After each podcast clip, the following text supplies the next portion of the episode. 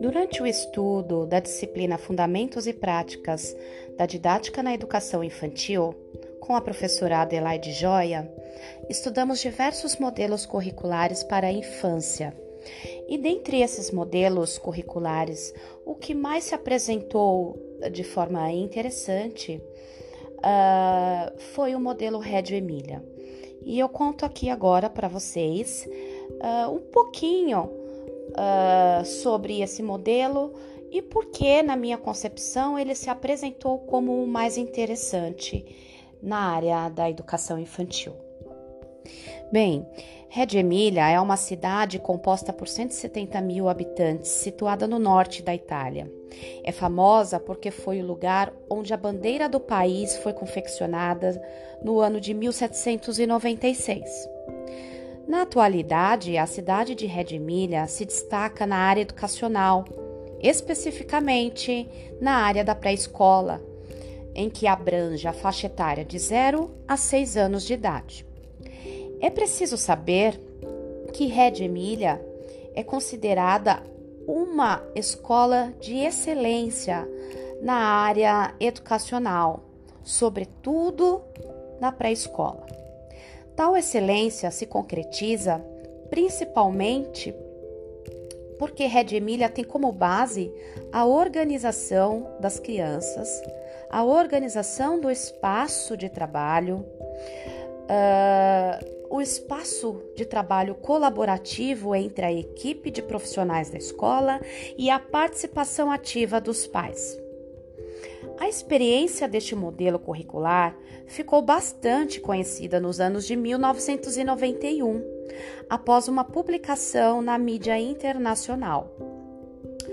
Mas é importante enfatizarmos aqui que este modelo uh, não passou a existir nos anos de 1991, mas ele já vinha sendo um processo pedagógico construído desde 1945 no pós-guerra na Itália. A cidade de Emília se viu diante de uma realidade difícil de reconstrução pós-guerra. E é, na área da educação não foi diferente. Neste momento, Emília encontrou pelo caminho o professor Lori Malaguti, um jovem professor universitário que se encantou pela educação comunitária. Malaguti era um estudioso dos pensamentos piagetianos, vigotskianos e da escola Montessori, uh, também das irmãs Agazzi e do Bruno Chiari. Era um jovem sonhador e que amava a pedagogia. É importante enfatizar que todas essas referências todos esses referenciais teóricos fora de grande importância uh, no fazer pedagógico do professor Malaguti ao longo da escola deste modelo curricular de Reggio Emília. O trabalho baseado nas práticas do professor, dos professores, dos pais e alunos foi construído para as crianças pequenas ao longo de muitos anos e que culminou num um conjunto singular e inovador.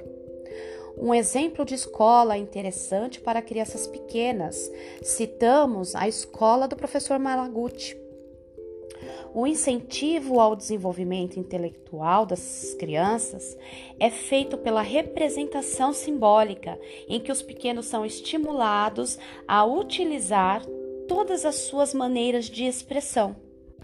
Portanto, voltamos a afirmar que o exemplo régio emiliano se tornou interessante e um importante modelo curricular porque ele considera a potencialidade intelectual das crianças, dentro de um espaço social em que os professores têm como objetivo expandir os conhecimentos prévios trazidos pelas crianças e também colaborar para o desenvolvimento de novos conhecimentos dentro desse espaço que propicie muitas, inúmeras trocas de aprendizagens.